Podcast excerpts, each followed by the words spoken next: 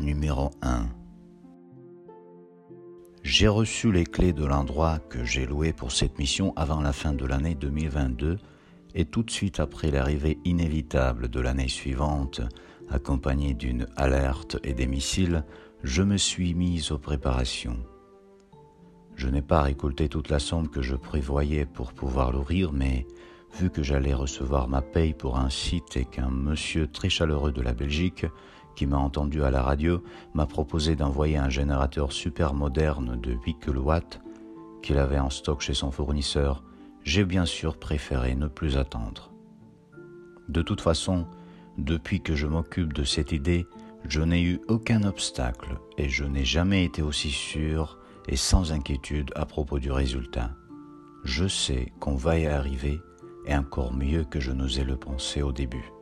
Comme prévu, on va d'abord ouvrir les portes du premier endroit et après je vais m'occuper de l'ouverture des autres, autonome en énergie et connexion pour qu'encore plus de gens puissent continuer leur travail à distance, apportant de l'argent à leur pays en guerre, nourrissant leur famille, faisant de l'humanitaire malgré les coupures qui recommencent. Le premier ne pourra placer que 15 personnes, ce qui pourrait sembler insignifiant, mais on gagnait bien notre vie en Ukraine avant la guerre et même après le 24 février. Beaucoup de gens talentueux qui travaillaient avec l'Europe, le Canada et les États-Unis faisaient entrer tous réunis énormément d'argent de l'étranger sans rien demander à personne, malgré les bombardements. On travaillait sous le bruit des missiles en s'arrêtant juste pour se remettre quelques minutes en forme après des explosions. Parce que l'on sait à quel point le talent de chacun est important pour la victoire. Et ce n'est qu'avec les coupures d'électricité que c'est devenu vachement compliqué, au point de ne plus pouvoir continuer notre combat informatique dans ces conditions. Les places dans les cafés et les restaurants équipés des groupes électrogènes se sont vite remplies. Les coworking vite faits et mal arrangés permettaient bien sûr de faire quelques tâches, mais on y était assis les uns sur les autres. Donc 15 personnes qui pourront continuer leur travail à distance dans les conditions confortables, ce n'est pas rien, ça va servir beaucoup. Et quand je me promène dans la ville, je vois qu'il y a des espaces beaucoup plus grands à louer, ce qui permettra aux endroits suivants de donner encore plus de place chacun. L'endroit se trouve pas loin de la gare centrale, en sous-sol. C'est un ancien bar. Les murs d'une épaisseur de 80 cm permettront bien de rester protégés et continuer le travail même pendant les bombardements. Il y a trois pièces pour les bureaux, un WC, on dirait un trône, une cuisine, une petite zone de repos et même une petite pièce qui servait autrefois de salle de lavage que je vais transformer en une salle de communication pour que les gens puissent appeler leurs clients sans faire trop de bruit ce qui empêcherait sinon les autres de travailler tranquillement. À l'entrée, il y a une grille qui cachera le générateur et à laquelle on fixera deux grands panneaux avec des prises de courant afin que ceux qui passent par là puissent recharger au moins un peu leurs appareils. Et en face de cette grille, c'est juste une idée pour le moment, on pourrait placer un petit kiosque pour distribuer gratuitement du café pour que les gens qui passent puissent aussi se réchauffer un peu le temps que leurs outils se chargent. Mais pour un kiosque, il faudra une permission des autorités. On va donc essayer de se servir de chaque centimètre pour aider encore plus. Pour la location, je me suis arrangé pour les trois premiers mois. Cela ne m'a coûté que 500 euros. Pour la suite, on avisera avec le propriétaire, mais ça ne va pas dépasser 300 euros par mois. Dans les temps normaux d'ailleurs, un endroit comme ça va chercher aux environs de 1000 euros par mois. Bien sûr, cet endroit demande des travaux pour bien le transformer au lieu de travail, mais le tout ne dépassera pas normalement 800 euros. Et encore un coup de chance. Juste avant de louer, le propriétaire a pu faire la plupart des travaux, donc un coup de peinture, le travail d'électricien, des câbles, des barrières, quelques petits arrangements et on est bon. Ce qui est bien aussi, c'est que j'ai pas mal d'outils que j'ai déjà achetés à l'époque qui me serviront pour les travaux. Chaque place contiendra une table, trois prises, une cloison de bureau avec des étagères si applicable, un fauteuil de bureau professionnel et une lampe. Ça coûte un peu d'argent pour le faire, mais c'est essentiel.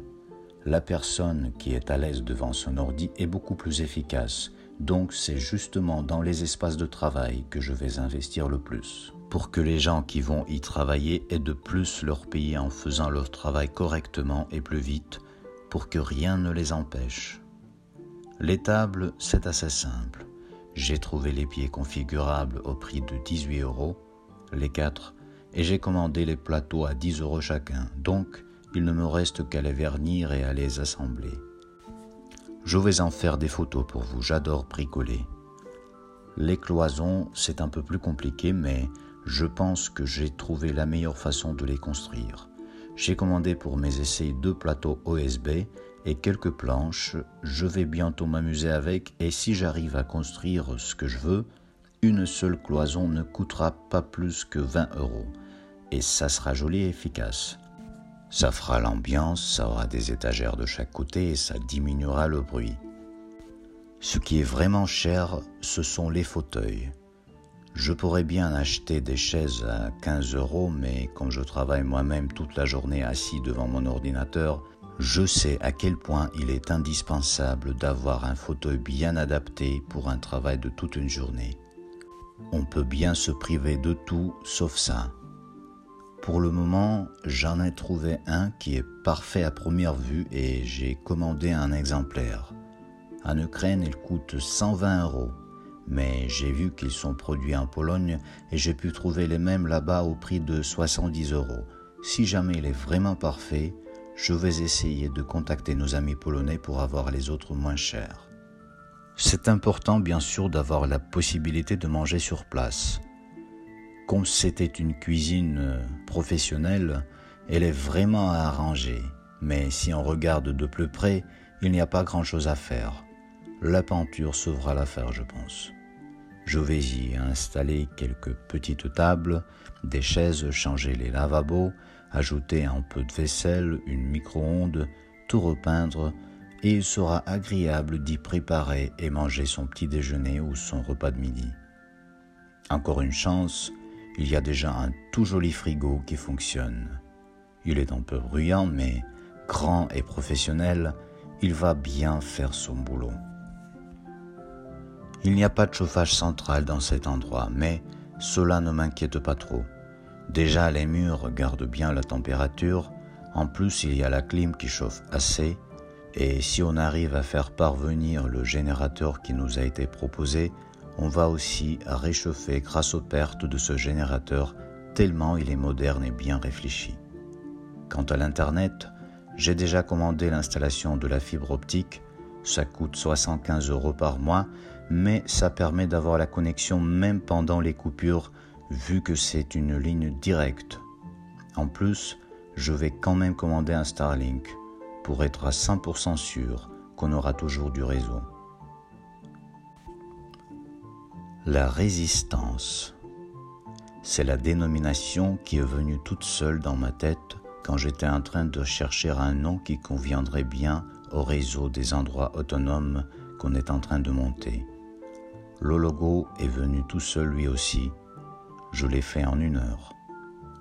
Vous pouvez y voir le trident et les signes de Wi-Fi réunis dans un bouclier qui, ensemble, reflètent le sens investi dans cette mission. Électricité, connexion, protection et invincibilité. Et certains y voient même les vagues de la mer Noire, qui ne feront penser après à Odessa, la ville où cette mission a commencé. Voilà je vous en dis pas plus pour le moment. Je tiens à vous remercier d'avoir participé à cette mission et je vous souhaite une très belle journée.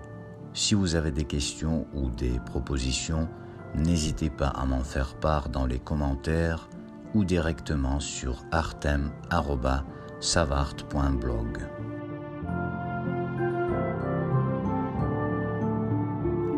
Vous avez écouté le podcast d'Artem Savart Retrouvez plus d'infos sur savart.blog.